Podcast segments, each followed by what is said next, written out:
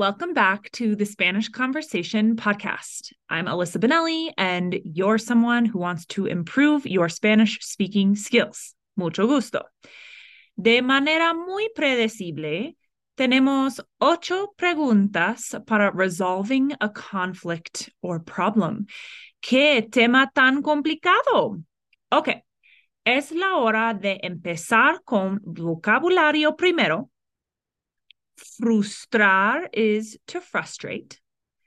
La retroalimentación is feedback. Evitar is to avoid. El equipo is team. Resolver and solucionar both mean to resolve or solve. Discutir is to discuss or argue. Molestar is to annoy or bother. Okay. Imagine you are trying to resolver a dispute, issue, or problema, be it at work or in your vida personal. Tú quieres preparar unas preguntas y respuestas para llegar a una solución. Las preguntas de hoy serán Número uno, ¿cómo podemos resolver este problema? How can we resolve this problem? The use of nosotros makes this question sound more collaborative and it gets straight to the point. You also could try a different tense other than present podemos for the verb poder for how will we be able to resolve, um, how would we be able to resolve, etc.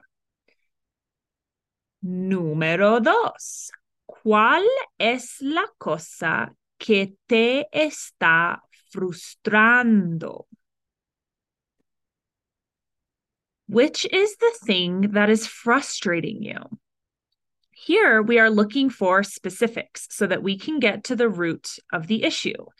You can use the generic cosa for thing, or if you have an idea of something more specific that could be the issue, use that instead. Similarly, frustrar isn't your only choice for an emotion. You could use enojarse for making you mad, preocuparse for worrying you or others. Número tres. ¿Tienes alguna retroalimentación para mí? Do you have any feedback for me?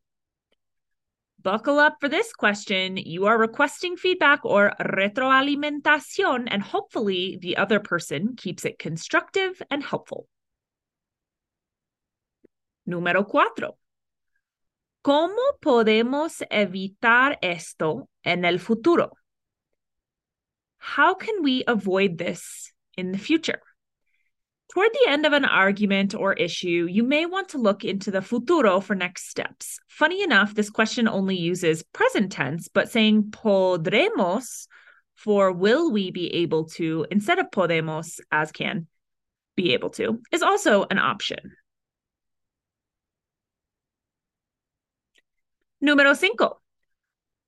¿Cómo podemos trabajar como un equipo en contra de este problema? How can we work as a team against this problem?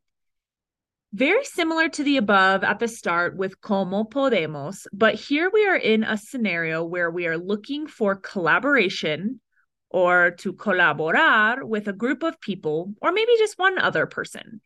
It's a great subliminal way to frame that it is you all versus the problema, not versus each other. Número seis. ¿Es un buen momento discutirlo?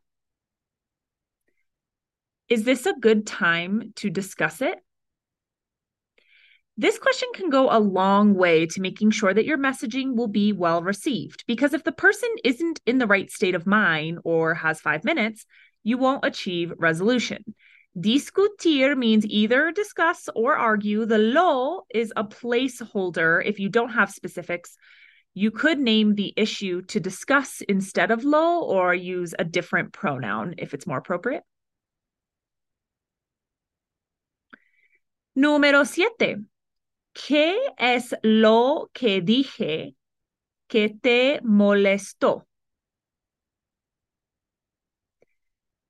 What did I say that bothered you? This sounds more wordy in Spanish than the English does. The key here is the use of lo que, which is kind of like that which in English or what in the middle of a sentence. So we want to know what is that thing which I said that bothered you? Número ocho. ¿Sería mejor solucionar el problema más tarde? Would it be better to solve the problem later? This suggestion is great if you have tried and are getting nowhere with resolving something. Perhaps if you consultar con la almohada or sleep on it, the solution will become more apparent. Alrighty, a brief descanso here to let you gather your pensamientos before the last part of the episodio, the random questions. You can jot down or make a note of the most útiles of the questions now or at the end. ¿Tienes alguna retroalimentación para mí?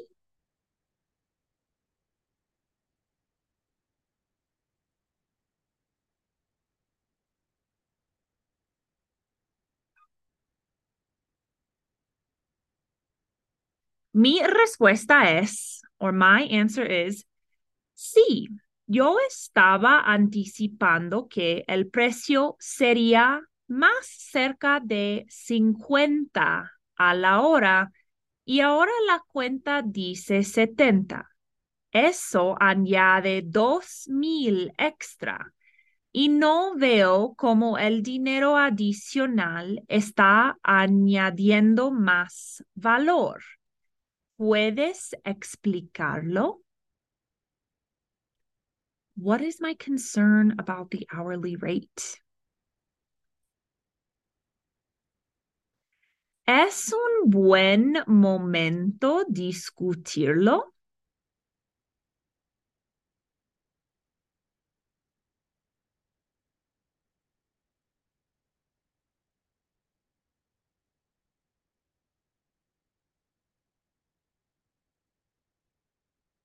Mi respuesta es, pues yo quisiera discutir el asunto ahora, pero empiezo otra reunión en 10 minutos. No es bastante tiempo, me imagino. ¿Qué tal si vamos para un café a las 11? Here I chose quisiera instead of my usual me gustaría, and asunto is issue. What do I propose instead of right now?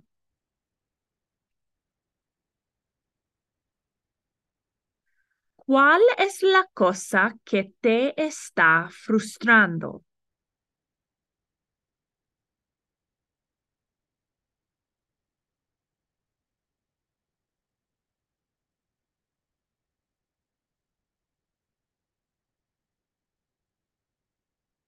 Mi respuesta es, en realidad mi frustración tiene más que ver con mi familia ellos están visitando de Nebraska y han estado en mi casa por seis días.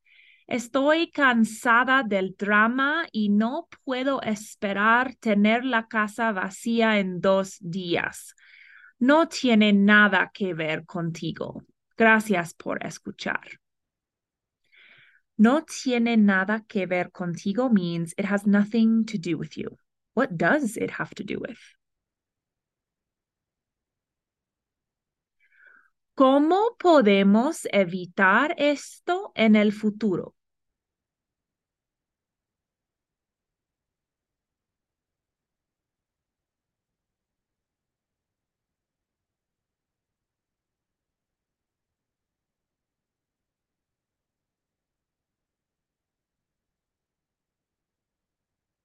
Mi respuesta es, es una muy buena pregunta.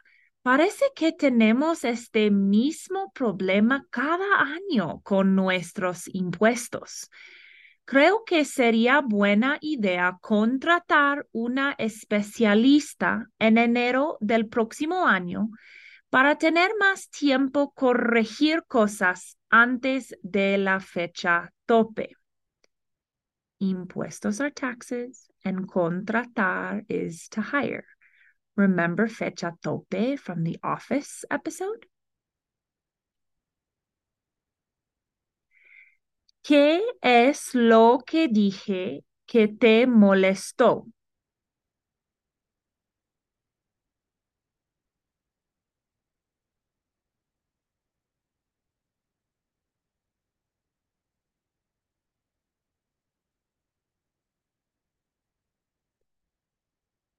Mi respuesta es, no es lo que dijiste, sino cómo lo dijiste.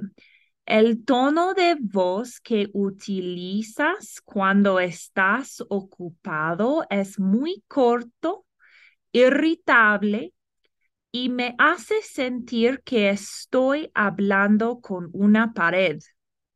Preferiría que si no tienes espacio mental para hablar en algún momento, que me lo digas. Is this a work scenario or perhaps a friend or loved one? How can you tell? And note that que me lo digas is that you tell me.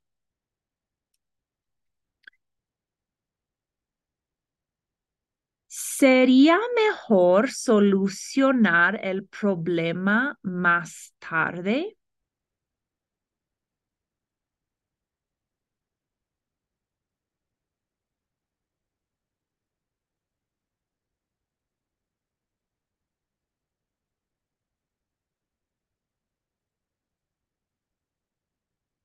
Mi respuesta es, no, tienes razón, tenemos que hacerlo ahorita. Es urgente y me está preocupando mucho.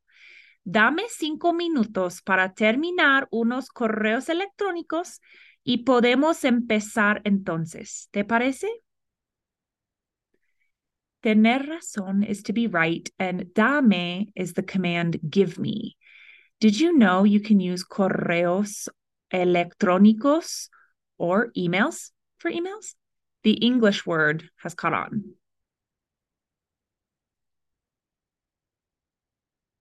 ¿Cómo podemos resolver este problema?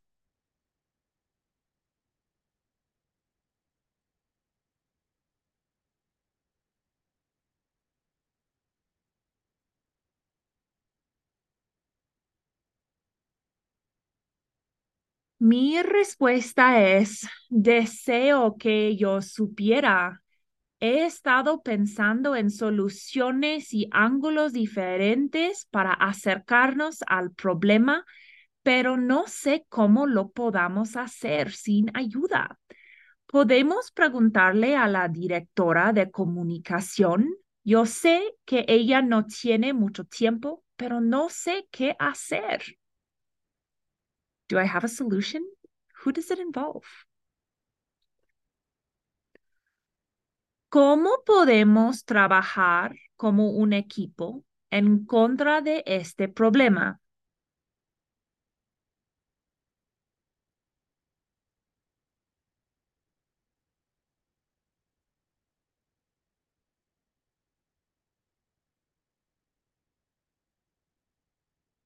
Mi respuesta es, yo hablaré con el gerente de Departamento X para ver si ellos quieren trabajar unas horas extras pagadas con nosotros en los dos fines de semana hasta el evento. Entonces, podemos ayudarles con su conferencia en abril. Ellos pueden trabajar con los vendedores mientras nosotros trabajamos en el itinerario y lista de invitados. ¿Qué piensan ustedes? How do I think we can fix the problem? Gerente is manager. Buen trabajo. Terminaste el episodio. I hope esta práctica makes it easier to navigate what can be tricky situations, conflicts. Having some vocabulario and preguntas preparadas might help de escalate the situation instead of having it explotar. Some of these ideas came from the book Nonviolent Communication by Marshall Rosenberg, if you want to check it out. As season one is almost over, I am taking suggestions for season two topics. Please let me know if you have a topic that you would like covered, either for beginner or intermediate listeners. A message through my website will do the trick. If I choose your topic, you win a prize. Holler at me at gringaconsulting.com. Ciao.